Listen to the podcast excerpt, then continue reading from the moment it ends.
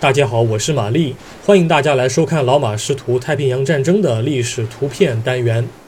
今天是二零二二年二月二十日，我想展示的是一张一九四二年同月同日拍摄的照片。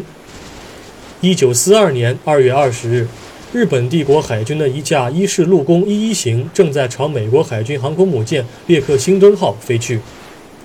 这次空袭发生的地点位于布干维尔岛以东四百五十海里处。美国海军的第十一特遣舰队正打算对拉包尔进行报复性空袭。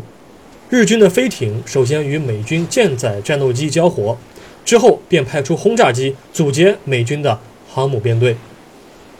在我们的通常印象中，美国海军为了洗刷珍珠港遭袭的耻辱，于是就派遣了进取号航空母舰和大黄蜂号航空母舰前去轰炸日本本土，啊，也就是所谓的杜立特空袭。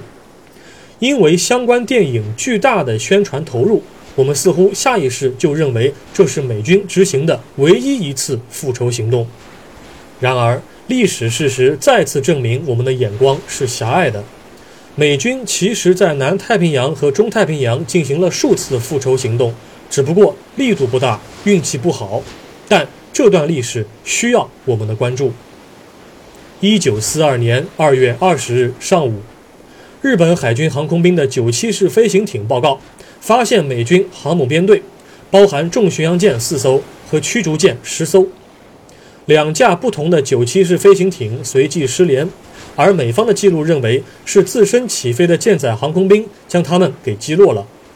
中队战机将九七式飞行艇击落后，日方便出动了十七架伊式陆攻前去空袭美方的编队。无论结果如何，他们从地面机场起飞的那一刻起就蕴含了两大错误啊！第一，编队没有任何的护航战机。轰炸机所属的部队是第二十四航空战队下辖的第四航空队，但是配属的九六舰战航程不够，也挂不了副油箱。第二，轰炸机反舰的鱼雷还没有运到拉包尔，但是机组成员自信满满，挂着两百五十公斤和六十公斤的航弹就出发了。即便他们的自卫武器能够抵御野猫，但是反舰能力的先天不足表明。这次出动意义不大。照片中这架轰炸机来源于第四航空队出动的第二个编队，可惜它的左引擎已经击中起火。肇事者就是美军飞行员爱德华·奥黑尔。照片远景处的驱逐舰实在是难以辨认。轰炸机周围的浅色条状物可能是刮痕，也可能是美军防空炮制造的夜光轨迹。日军一共损失了十五架伊式陆攻，但美军却取消了对拉包尔的空袭。